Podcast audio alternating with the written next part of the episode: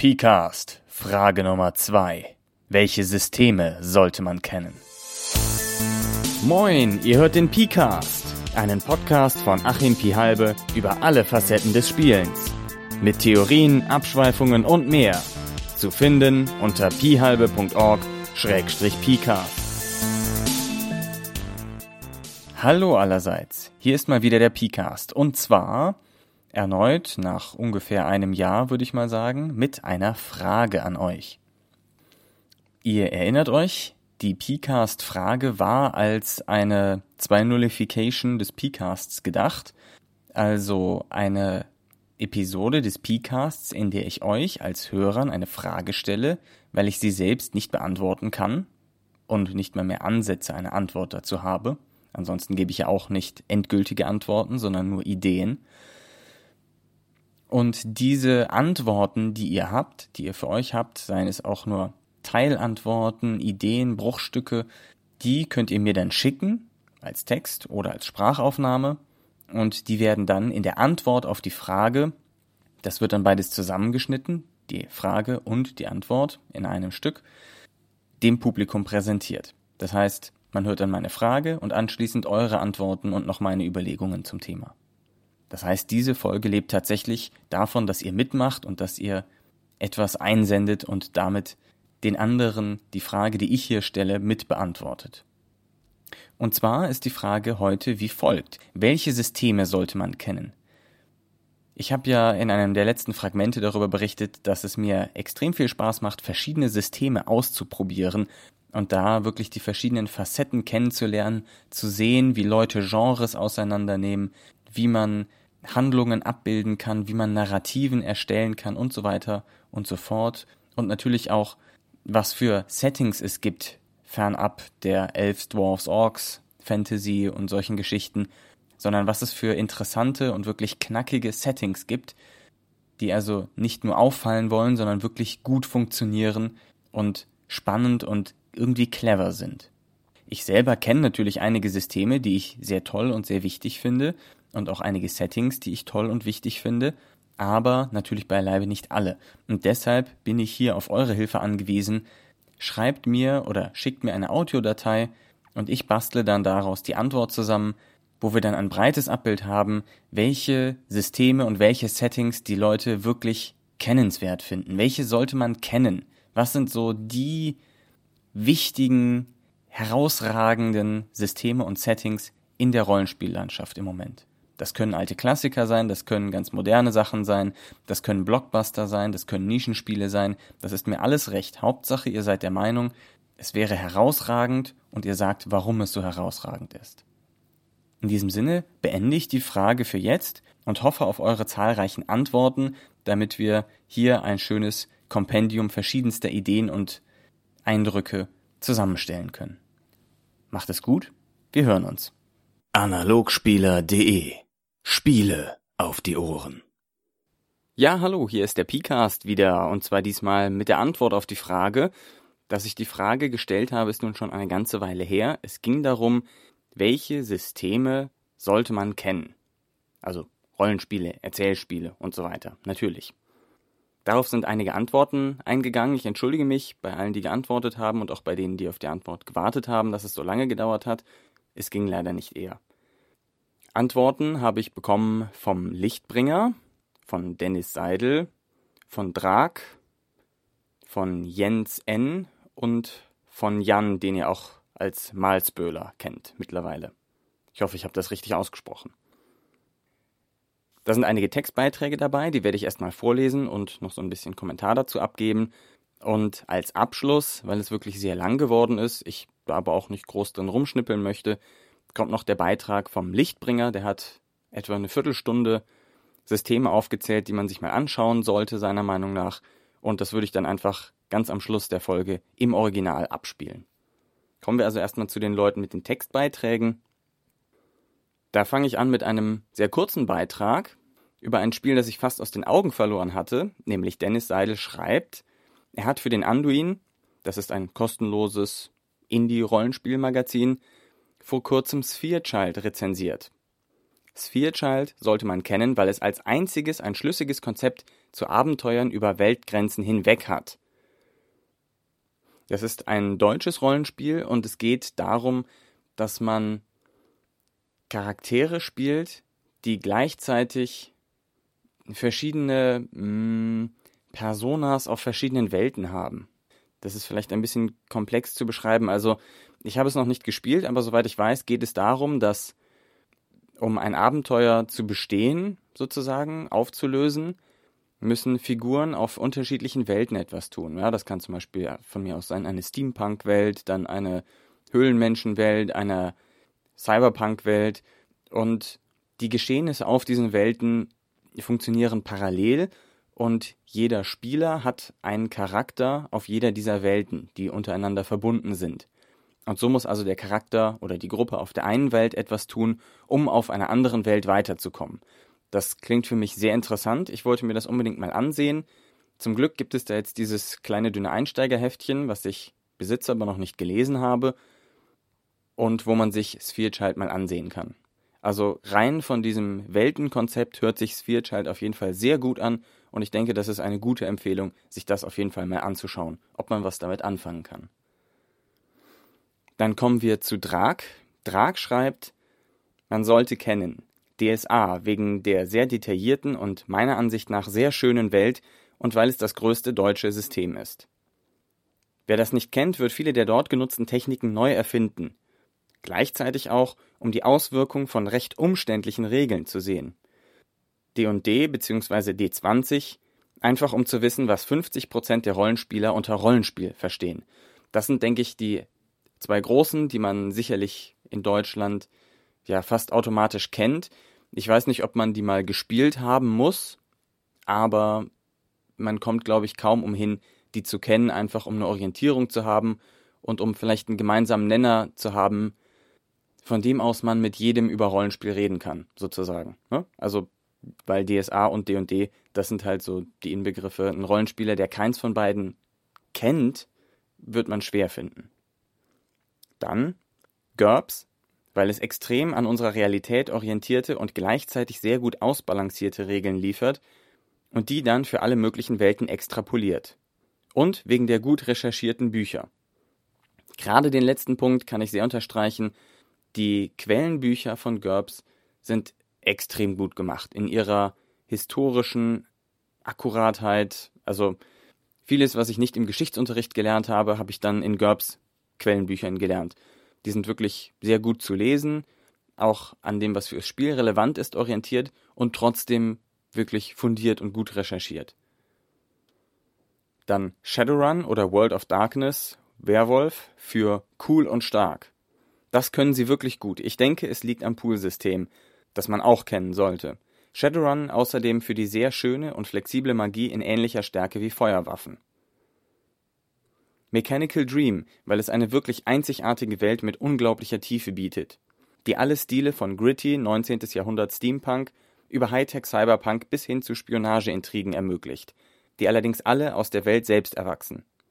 Außerdem für wirklich stimmungsvolle Sonderfähigkeiten, ähnlich gut wie in Earthdawn. Das intensivste Rollenspiel, das ich je kennengelernt habe, allerdings auch mit hohem Einarbeitungsaufwand. Und als letztes kommt noch ein wie sechs Flyer, um zu sehen, wie weit sich der Leseaufwand für einen Rollenspielabend minimieren lässt, ohne bereits gemeinsam bekannte Archetypen zu brauchen. Und weil ich daran mitgearbeitet habe. Ja, die Flyer gibt's übrigens auch auf dem in Seerbälde stattfindenden Gratis-Rollenspieltag. Die sind crowdfinanziert worden und sind dort jetzt für jeden in gedruckter Form zu haben. Schaut es euch einfach mal an. Er merkt am Ende noch an, Paranoia als deutsches Satire-Rollenspiel, das mit sehr vielen Verschwörungsklischees arbeitet, das sollte man vielleicht auch kennen. Allerdings vielleicht. Dann kommen wir zu Jens N. Der sagt, um zu wissen, wo die typischen Elf-Zwerg-Org-Rollenspiele herkommen, fände ich es ganz gut, die Redbox von D&D zu kennen. Gerade für D&D-Spieler fände ich das interessant. Auch schön ist es, verschiedene Würfelsysteme zu kennen, die wichtigsten sind so typische Systeme, bei denen man mit einem Würfel einen Wert erreichen muss, und Poolsysteme. Die hatten wir ja oben schon. Mir haben Indie-Spiele viel gebracht. Allgemein finde ich es aber viel wichtiger, unterschiedliche Spielstile kennenzulernen, die ja nicht nur an Systeme geknüpft sind. Neue Leute kennenzulernen und neue Eindrücke zu bekommen, das fehlt mir als langjährigem Hobbyisten etwas, da ich vieles einfach schon kenne. Ja, das denke ich, kann man allgemein sagen und das ist letztlich auch ein Grund, warum ich diese, diese Frage gestellt habe. Ich denke, seinen Horizont zu erweitern, verschiedene Sachen mal auszuprobieren, die verschiedenen Facetten des, der Arten zu spielen und der Spielsysteme und der Erzählstrukturen einfach mal kennenzulernen und auszuprobieren, sich einfach mal darauf einzulassen. Ich denke, daraus kann man sehr viel mitnehmen, selbst wenn man danach wieder einfach zu seinem gewohnten Standardsystem zurückkehrt und dann dort einfach diese Erfahrungen mit einfließen lässt. Das tut man. Unbewusst. Und dadurch wird das Spiel nur besser und nicht schlechter. Er merkt dann am Ende noch an, um mit Rollenspiel, welchem auch immer, viel Spaß zu haben, muss man freilich nur das Spiel kennen, das man gerne spielt. Stimmt auch, aber wie gesagt, man kann von den Erfahrungen aus anderen Systemen auf jeden Fall etwas mit zurücknehmen in das Spiel, was man gerne spielt. Und als Abschluss, gut ist es auch zu wissen, welche Systeme man nicht mag. Dazu muss man die auch in gewisser Weise kennen. Dann hat noch Jan, der Maasböhler, was geschrieben. Ich habe kürzlich Legend gespielt und finde, das sollte man mal gespielt haben. Gerade wenn man eher von Systemen wie DSA oder D&D kommt. Es hat ein deutlich detaillierteres Kampfsystem, ohne dass es dabei übermäßig langwierig zu spielen ist. Außerdem hat es eine sehr interessante Mechanik, um Manöver einzuführen, die taktische Tiefe geben und den Spielern Entscheidungen ermöglichen. Und falls es jemand interessiert, der Link steht in den Kommentaren zur Frage. Eine schöne Idee für ein klassisches Fantasy-Setting fand ich bei 13th Age. Dort gibt es keine Götter, sondern Icons, zu denen die Spielercharaktere in Verbindung stehen. Da es aber soweit ich weiß noch nicht fertig ist, zählt es nur als halbes, muss man spielen. Ja, wie ihr sicherlich gemerkt habt, Jan sitzt da, sitzt da eher an der taktischen Ecke von Rollenspielen, während ich entsprechend eher am erzähllastigen Ende sitze. Grundsätzlich muss man natürlich sagen, wenn ich so eine Frage stelle, welche Systeme muss man kennen, ist das natürlich sehr allgemein formuliert und vielleicht ein bisschen plakativ, ja. Also, das ist jetzt nicht 100% ernst zu nehmen. Das sind vielleicht einfach Empfehlungen von verschiedenen Leuten, was man sich mal ansehen könnte. Was bei dieser Frage rauskommt, das variiert natürlich, ne, von den Leuten, die man fragt, wie ihr ja gerade schon gehört habt. Das hängt auch ab davon, nicht nur, was die Leute gerne mögen, sondern auch, was sie eben kennen. Ja, das ist vom eigenen Rollenspielhorizont natürlich abhängig.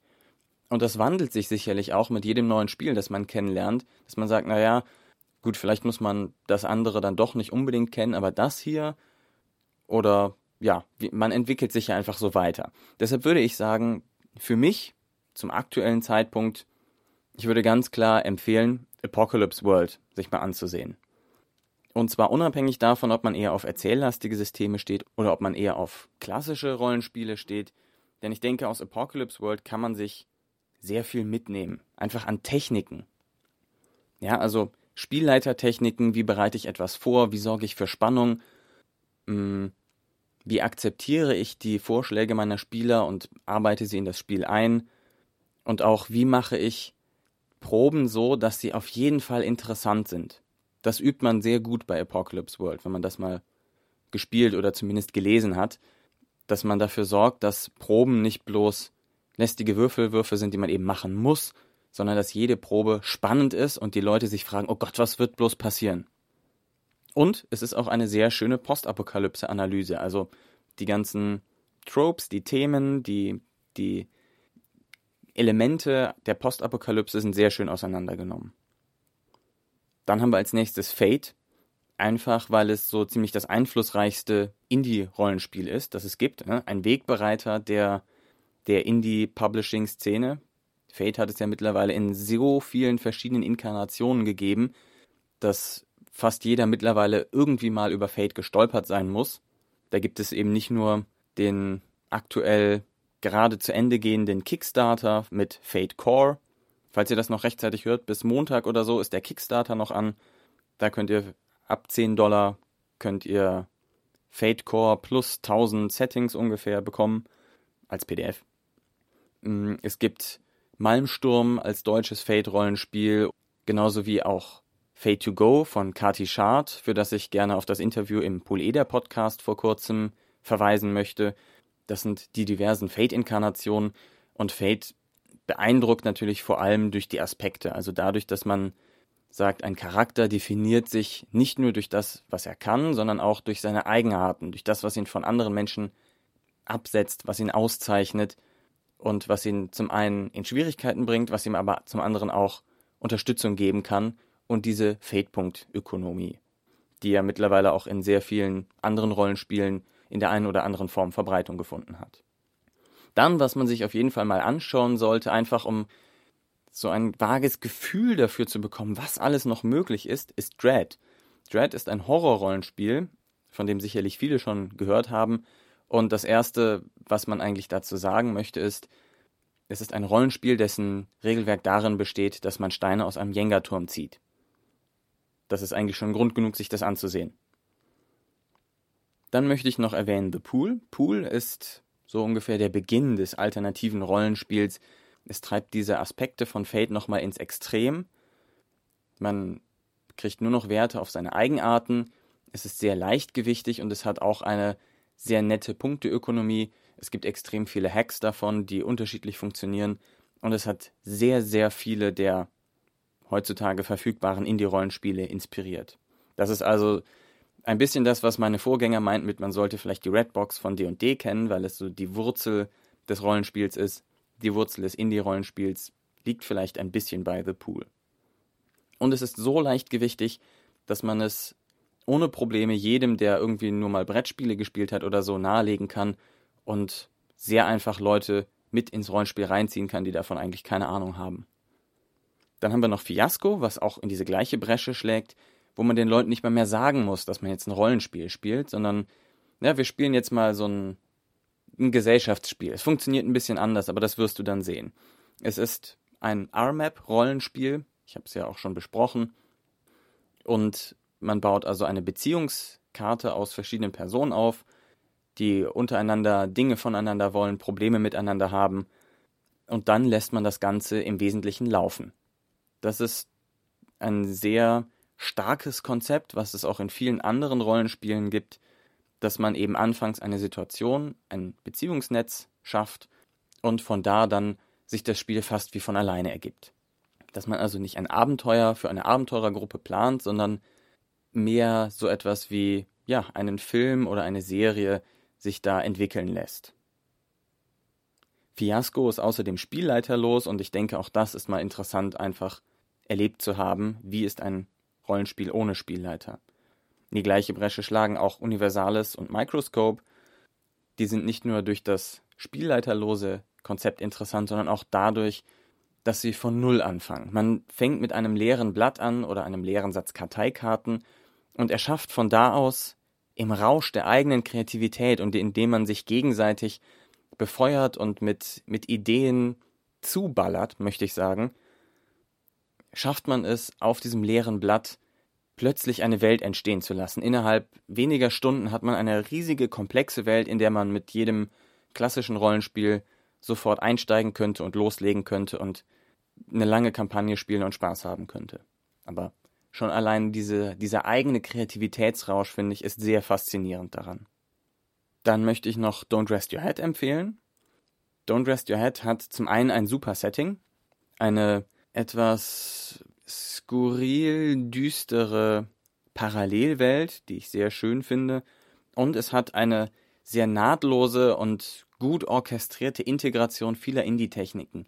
Also vieles, was in frühen Indie-Rollenspielen mal so erdacht wurde und konzeptioniert wurde, wurde in Don't Rest Your Head zusammengefügt zu einem großen und sehr gut polierten Ganzen, was einfach sehr gut zusammen funktioniert und zu einer allein durch die Regeln spannenden, dramatischen Reise durch eine abgefahrene Parallelwelt führt.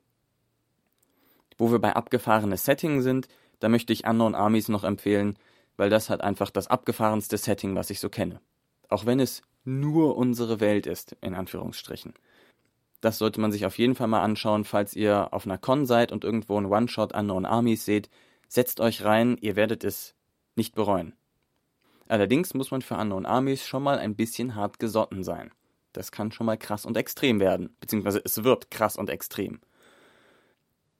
Dann habe ich hier noch auf der Liste stehen Time and Temp, weil es einfach die ultimativen Stakes hat. Es ist also, es geht um alles. Es geht darum, ob das gesamte Universum jemals existiert haben werden wird. Oder nicht. Außerdem hat es, wie auch Dread, ist vom selben Autoren, und es hat, wie auch Dread, ein sehr abgefahrenes Regelwerk, in dem man so ein bisschen sowas ähnliches wie Sudoku spielt, um das Raumzeitgewebe aufrechtzuerhalten. Und dieses Raumzeitgewebe wird durch ein Gitter aus Zahlen, auf denen man dann eben Sudoku und sowas ähnliches spielt, dargestellt. Das finde ich ähm, sehr beeindruckend, wie solche Spielweltkonzepte dann in den Regeln repräsentiert werden.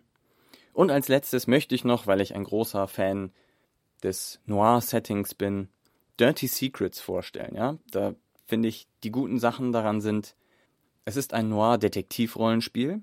Man spielt also einen Ermittler und es hat eine Spielleiter-Inversion. Es ist nicht spielleiterlos, aber es hat nur einen Spieler und der Rest sind Spielleiter. Es hat sehr viele Noir-Tropes, die es aufgreift in der Erzählstruktur. Und es hat als Setting deine Stadt letzte Woche. Und das kann es sehr intensiv machen, indem man an Orten spielt, die man kennt, indem das Ganze sich dadurch realer anfühlt, dass man eben hier und jetzt spielt und die Leute schlimme Verbrechen begangen haben und einander wehtun. Das macht einfach Spaß. Das war jetzt auch schon eine etwas erkleckliche Liste. Ich hoffe, ihr habt einiges mitnehmen können. Ich hoffe, ihr seid inspiriert, vielleicht das eine oder andere Rollenspiel, die hier von uns genannt wurden, mal anzufassen, mal reinzuschauen, vielleicht eine kurze One-Shot-Runde zu spielen. Schaut auch online, vielleicht gibt es Runden, wo ihr einfach einsteigen könnt. Oder falls ihr auf der nächsten Con eines dieser Spiele angeboten seht, schreibt euch einfach mal ein, schaut euch was Neues an und erweitert euren Horizont. In diesem Sinne möchte ich mich schon mal von euch verabschieden, spiele euch im Anschluss noch den Beitrag von Lichtbringer und sage bis bald und danke fürs Zuhören. Here we go. Hallo Achim, hallo Hörer vom Picast, hier ist der Lichtbringer. Nachdem die Frage gestellt wurde, welche Systeme man kennen sollte, dachte ich, ich zeichne dazu eine kleine Tonbotschaft aus. Ich weiß noch nicht, wie lange sie wird, denn mir sind ziemlich viele Systeme eingefallen.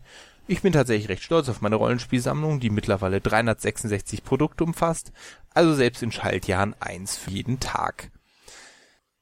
Nachdem diese Frage gestellt wurde, habe ich natürlich sofort meine Inventarliste geöffnet, die ich besitze, seit ich einmal eine Nacht nicht schlafen konnte, und habe alle Produkte, die ich habe, in einer Wichtigkeit von 0 bis 3 eingeordnet. 0 bedeutet, naja, muss man nicht kennen. 1 ist kann man anempfehlen, zwei ist, kann man definitiv empfehlen und drei ist, sollte man auf jeden Fall kennen, sonst ist man unwissend als Rollenspieler. Ähm, die meisten haben natürlich eine Null gekriegt, aber es sind auch sehr viele Systeme dabei, die man mal erwähnen sollte. Man sollte dazu hinzufügen, dass ich als jemand, der größtenteils in eigenen Welten spielt und sehr viel eigene Ideen ins Rollenspiel einbringt, häufig nicht danach gucke, zu welchem System gehört etwas, was ich mir kaufe, sondern wie gut kann ich es nach Ideen ausschlachten. Und deshalb umfasst meine Rollenspielsammlung wahrscheinlich außergewöhnlich viele Systeme. Ich werde die Systeme jetzt einfach mal durchgehen, wobei ich schlicht nach dem Alphabet vorgehe. Das hat also keinerlei weitere Bedeutung, außer in welcher Reihenfolge sie in meiner Liste stehen. Als erstes mit eins, also kann man mal gesehen haben, habe ich Aborea vermerkt. Einfach deshalb, weil unser Hobby ja nun Einsteigerprobleme hat und Aborea ist eins der Systeme, von denen ich sagen würde, das kann man Einsteigern, selbst wenn kein erfahrener Meister da ist, um sie einzuführen, in die Hand drücken und damit können sie anfangen. Es ist ein bisschen kampflastig, aber das ist halt bei vielen Rollenspielen der Fall.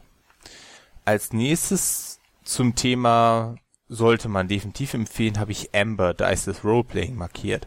Das ist, wie der Name schon sagt, halt eins der wenigen Rollenspiele, die komplett auf Zufallsmechanismen wie Würfel verzichten.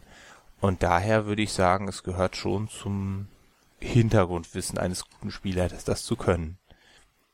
Weiter mit ganz nett, aber nur so niedrig, weil es ein reines Nischenprodukt ist, habe ich das Buffy the Vampire Slayer Rollenspiel markiert, weil aus irgendeinem Grund, ich weiß nicht, ob das daran liegt, dass das die Erwartung ist, die Fans von Serien von Joss Whedon eben an die an den Tag legen, ähm, oder ob das daran liegt, dass diese Welt, die dort geschildert ist, der unseren so nah ist, habe ich im Buffy-Rollenspiel, obwohl das nach einer reinen Spaßaktion klingt, schon unglaublich intensives Charakterspiel erlebt, wo sich die Leute wahnsinnig mit ihrem Charakter beschäftigt haben. Das fand ich schon eine coole Sache. Dann als definitiv empfehlenswert würde ich Continuum einordnen. Das ist ein Zeitreiserollenspiel und eins, das konsequent durchdacht ist. Also es stellt eine etwas blödsinnige Prämisse, nämlich dass das zur Zeitlinie wird, dass Leute beobachten. Das heißt, es gibt sozusagen kein Universum, wenn keiner hinguckt. Das ist etwas vereinfacht gesagt, aber es ist dann keine festgeschriebene Zeitlinie und erzeugt kein Paradox, wenn man daran was verändert. Aber sobald man es beobachtet, ist es halt festgelegt. Aber aus dieser Prämisse entwickelt es kontinuierlich eine sehr logische Vorstellung von dieser Zeitreisegesellschaft. Zum Beispiel, dass halt jeder, der eine Zeitmaschine erfindet, sofort in die Zukunft reisen würde, um die nächste Generation dieser Zeitmaschine zu haben. So dass man, sobald es einmal eine Zeitmaschine gibt, automatisch die beste überhaupt mögliche Zeitmaschine bekommt, nämlich eine, die durch reine Gedankenkraft ähm, bedient wird. Und ähm, dann entsteht halt diese Gesellschaft, das sogenannte Kontinuum, durch alle Zeitebenen hindurch, die halt im Verborgenen wirken und ihre eigenen Regeln haben. Und eine deren wichtigsten Regeln ist, du sollst immer auf dein älteres Ich hören. Und das finde ich so großartig, dass es, dass diese Sache mal durchdacht wurde. Das ist ein Traum. Dann auch als kann man sehr gut anempfehlen, habe ich Castle Falkenstein markiert. Einerseits, weil es sozusagen die Referenz bei den Steampunk-Rollenspielen ist und weil es auch eine sehr fantasievolle Welt ist und andererseits, weil es mit dem Einsatz von Spielkarten als Zufallsgenerator ein sehr ungewöhnliches regeltechnisches Mittel hat. Dann der erste Eintrag unter muss man kennen, sonst ist man ungebildet, ähm, ist definitiv Cthulhu bei mir geworden, weil Cthulhu ist einfach die Grundlage des Horrorrollenspiels. Es war das erste Horrorrollenspiel, zumindest meines Wissens nach, und die Art und Weise, wie da Produkte für gebracht werden, vor allem die aus der Pegasus-Feder stammenden deutschen Produkte, einfach so großartig und das ist einfach die Referenz.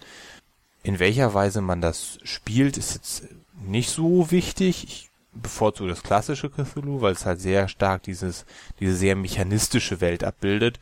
Ähm, Trail of Cthulhu ist in letzter Zeit ein ähm, beliebter Konkurrent, der halt auf dem Gumshoe-System basiert, das sich sehr für investigative Abenteuer eignet. Ob man Cthulhu als investigatives Spiel auffassen möchte, ist eine andere Frage. Ich halte nicht viel von Trail of Cthulhu, finde Gumshoe aber sehr schön. Was man auch auf jeden Fall kennen sollte, ist Dungeons and Dragons. Ist der Urvater, führt keinen Weg dran vorbei. Welche Edition man sich da gönnen möchte, ist jedem selbst überlassen. Ich finde die D und D4 Edition tatsächlich ziemlich furchtbar. Ich bin mir noch nicht mal sicher, ob das ein Rollenspiel ist oder nicht viel eher das uneheliche Kind eines MMORPG Source Codes und eines strategischen Brettspiels. Aber so diese klassischen Prinzipien, dass man wenigstens weiß, was ein Betrachter, also ein Beholder ist, welche sechs Attribute da drin sind und ganz, ganz viele Mechanismen, die wir heute für völlig selbstverständlich halten, sind halt ursprünglich mit D&D reingekommen. Und wenn Gary Gygax anderer Laune gewesen wäre zu der Zeit, dann hätte man wahrscheinlich eine ganz andere Vorstellung vom heutigen Rollenspiel. Ähm, genauso als muss man kennen, habe ich markiert Deadlands. Mm, das ist ein, naja, sagen wir Fantasy angehauchtes Western-Rollenspiel, wo es halt ähm, Magie gibt und Geister und Untote und solche Dinge. Und es ist halt einfach trotz dieser starken Fantasy-Komponente die Referenz bei ähm, Western-Rollenspielen. Als sehr empfehlenswert habe ich noch markiert der eine Ring. Das ist relativ jung, ist das System, das neu, die neueste Inkarnation eines Herr der Ringe Rollenspiels, sollte man vielleicht sagen. Und im Gegensatz zu den vorherigen Herr der Ringe Rollenspielen, also das MERS, und äh, das Herr der Ringe Rollenspiel von Decipher ist der eine Ring explizit für diese Welt geschaffen worden. Es ist nicht irgendein Universalsystem, das man auf der Herr der Ringe umgemünzt hat, sondern es ist wirklich, bildet wirklich die Art und Weise ab, wie diese Romane funktionieren. Und da das nun mal die Grundlage der vieler unserer heutigen Fantasy-Vorstellungen ist, sollte man das kennen, würde ich sagen. Also es ist vielleicht nicht, muss man kennen, sonst ist man ungebildet, aber ich würde es jedem empfehlen es ist eine echt schöne Sache. Als kann man sich mal angucken, habe ich Doctor Who, das Adventures in Time and Space, das neue von Cubicle 7 eingetragen. Nicht nur, weil ich die Serie total großartig finde, die und sehr gerne Ideen daraus klaue, ähm, sondern weil es auch ein schönes Beispiel für ein System ist, in dem es zwar ein Kampfsystem gibt, das aber im Gegensatz zu den meisten anderen Systemen, die wir haben, Gewaltakte nicht nur nicht fördert, sondern geradezu aktiv bestraft. Es darf nämlich zum Beispiel in einer Runde immer der als letztes handeln, der kämpfen will. Zuerst dürfen alle handeln, die reden wollen, um den Konflikt zu verhindern, äh, die noch was tun wollen, die irgendein Stück Technik einsetzen wollen. Erst der, der kämpft, der ist als letztes dran.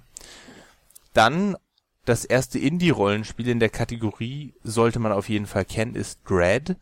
Das ist ein Horror-Rollenspiel. Ähm, da könnte man sich jetzt lange drüber auslassen, weil das sehr viele außergewöhnliche Eigenschaften hat. Aber ich glaube, das Entscheidendste ist vor allem, dass es völlig ohne Würfel arbeitet, sondern stattdessen mit einem Jenga-Turm. Und diesen Mechanismus sich mal anzutun, kann ich jedem empfehlen.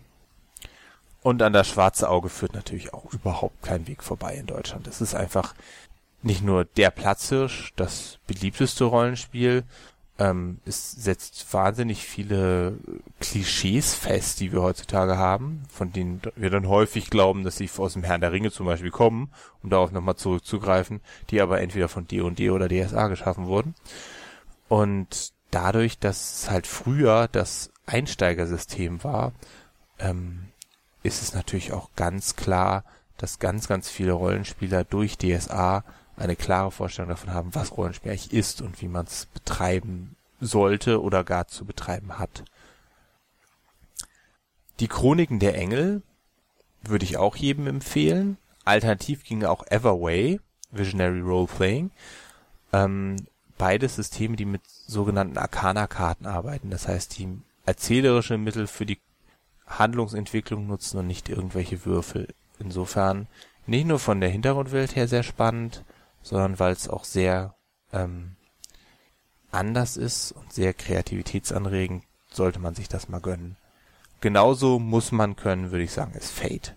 Das ist relativ jung, aber da gibt's jetzt mittlerweile wahnsinnig viele Ableger von und es hat einen unglaublichen Einfluss auf viele, viele andere Rollenspiele auch gehabt, wo ich sagen würde, man muss Fate mal sich angesehen haben. Ähm, Kategorie kann ich schwer empfehlen, wäre Grey Ranks. Das ist auch ein Indie-Spiel. Das ist ein spielleiterloses Spiel. Insofern könnte man es fast zur Sorte muss man kennen wie, zuordnen, weil ich denke, jeder sollte ein spielleiterloses Spiel kennen. Aber äh, es muss natürlich nicht dieses sein. Grey Ranks, da spielt man die sogenannten grauen Reihen, heißen auf, die auf Deutsch. Wenn ich Polnisch könnte, könnte ich das polnische Wort nennen. Das war eine jugendliche Widerstandsorganisation, in Polen im Nationalsozialismus. Und man spielt im Endeffekt den Warschauer Aufstand durch. Und es hat halt wahnsinnig viele total spannende Elemente, dass man halt einerseits diese Jugendlichen spielt, die ja nun irgendwie so jugendliche Probleme haben, aufkeimende Romantik, Weltvorstellungen und die Tatsache, dass man halt in einem ganz üblen Krieg ist. Und hinzu kommt für mich noch sehr spannend, dass es ein System ist, das nicht darauf ausgelegt ist, die Geschichte umzuschreiben, und dieser Warschauer Aufstand wurde eben niedergeschlagen. Das heißt, es ist eines der wenigen Rollenspielsysteme, die ich kenne, wo Scheitern von Anfang an vorgesehen ist. Es geht quasi darum, dramatisch zu scheitern in diesem System. Und das finde ich sehr charmant. Muss man kennen, gilt definitiv auch für GURPS. Äh, der Klassiker unter den Universalsystemen. Mehr kann man dazu nicht sagen und hat wahrscheinlich das Vor- und Nachteilsystem absolut beliebt gemacht, wenn nicht gar erfunden. Ist ganz nett, würde ich sagen, bei Hollow Earth Expedition. Ist ein sehr schönes System, aber für das absolute Nischengenre Pulp. Also, wenn ein das begeistert, so in Richtung Indiana Jones und, und wie Nazis mit Dinosauriern jagen oder so, kann man viel Spaß mit haben ähm, würde ich auf jeden Fall zur deutschen Übersetzung raten, weil die ist wenigstens leicht fehlerbereinigt, so dass die Darstellung des Nationalsozialismus nicht mehr derart grottenfalsch ist, dass man sich im Grabe umdreht. Ähm, ebenfalls ganz nett Houses of the Blooded, ist ein sehr schönes Erzählrollenspiel von John Wick. Von dem ist auch ursprünglich gewesen Legende der Fünf Ringe.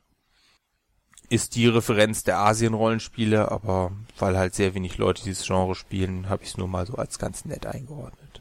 Genauso Lotland existiert leider nicht mehr, wird in Deutschland wird nicht mehr fortgesetzt. Es war ein deutsches Rollenspiel und ähm, das war im Endeffekt bis auf die Tatsache, dass sie aus Gründen, die ich überhaupt nicht verstehe, Psi eingebaut haben, ein sehr, sehr schönes, hartes Science-Fiction-System, ähm, in dem man halt in Unterwasserstädten spielt. Kategorie muss man kennen. Definitiv Midgard. Ältestes deutsches Rollenspiel, führt kein Weg dran vorbei. Hat, ist viel weniger stark fantastisch, als es bei DSA oder D&D zum Beispiel ist. Es ist sehr viel mehr so halbwegs am Normalen dran. Man merkt es auch daran, dass sie halt sehr gern historische Plätze zu ihrer Fantasy-Welt umdichten. Ähm, hat nie viel Publikationen produziert, aber diese sind häufig von sehr, sehr hoher Qualität. Nicht unbedingt optisch, aber der Inhalt, also gerade der Zwergeband zum Beispiel, ist der beste, den ich zu Zwergen je gesehen habe. Was man auch kennen sollte, ist irgendeine Inkarnation der World of Darkness. Als nicht großer Fan der World of Darkness und auch nicht von dem alten Vampire the Masquerade, ist es mir auch egal, ob es die N-Wort, also die New World of Darkness oder die Old World of Darkness ist. Aber man sollte es mal gesehen haben. Zu schwer empfehlenswert würde ich Paranoia zählen. Ähm, ein satirisches Rollenspiel, bei dem man im Dienste des völlig paranoiden Computers ist und sich eigentlich die ganze Zeit gegenseitig bekämpft und auch gerne mal gegenseitig umbringt. Aber das ist nicht schlimm denn der Computer hat das Prinzip des Backups verstanden und stellt jedem Bürger des Alpha-Komplexes fünf Ersatzklone zur Verfügung. Das heißt, man geht im Endeffekt durch mehrere Kopien seines Charakters, bevor es dann tatsächlich zum Ende führt.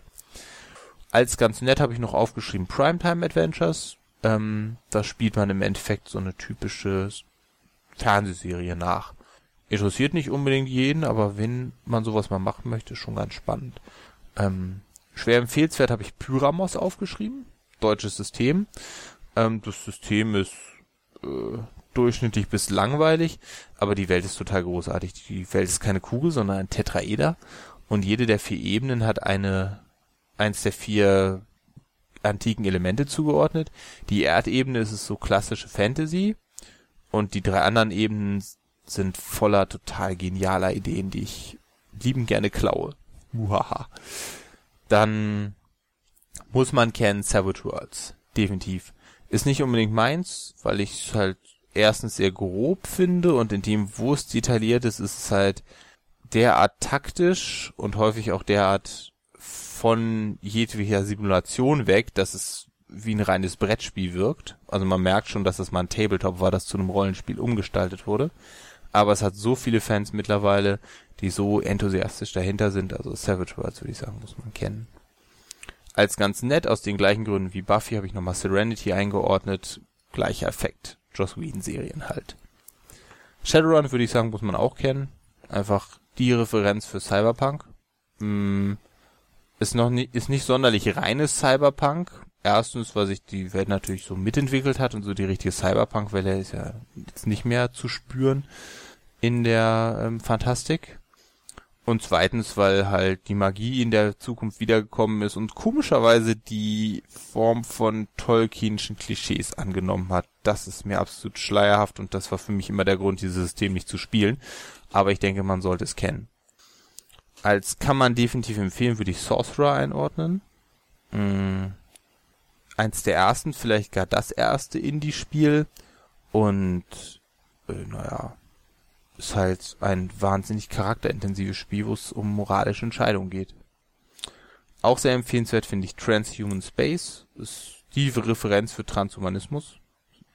Zusammen mit Eclipsed Face wahrscheinlich die einzigen beiden, die sonderlich bedeutend überhaupt sind.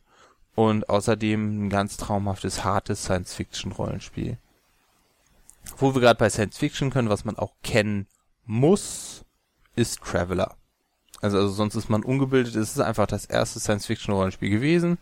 Ist bis heute nicht viel verändert. Man merkt es ihm auch an. Ganz viele Zufallstabellen, wahnsinnig hohe Zufallseffekte, etwas obskure Regeln. Ähm, aber es ist halt Kult, könnte man sagen. Und dann die letzten beiden, die ich noch als sehr empfehlenswert eingeordnet habe, sind die Warhammer-Dinger. Einmal Warhammer Fantasy, was ich tatsächlich sehr empfehlenswert finde. Warhammer 40.000 ist in verschiedenen Inkarnationen mittlerweile auch auf Deutsch zu haben. Ist, ja, Geschmackssache. Stilistisch und von der Stimmung her, wenn auch etwas düster und brutal, absolut großartig. Die Glaubwürdigkeit ist, also, nennen wir es butterweiche Science Fiction. Aber das ist natürlich eine reine Geschmackssache. Ich mag meine Science Fiction härter, aber auch das voller dunkler, gruseliger und gut stehlbarer Ideen. Damit wären wir nach W am Ende meiner Liste angekommen. Ich habe euch jetzt schon eine ganze Weile zugetextet und damit wisst ihr, was meiner Ansicht nach die Systeme sind, die man auf jeden Fall kennen sollte.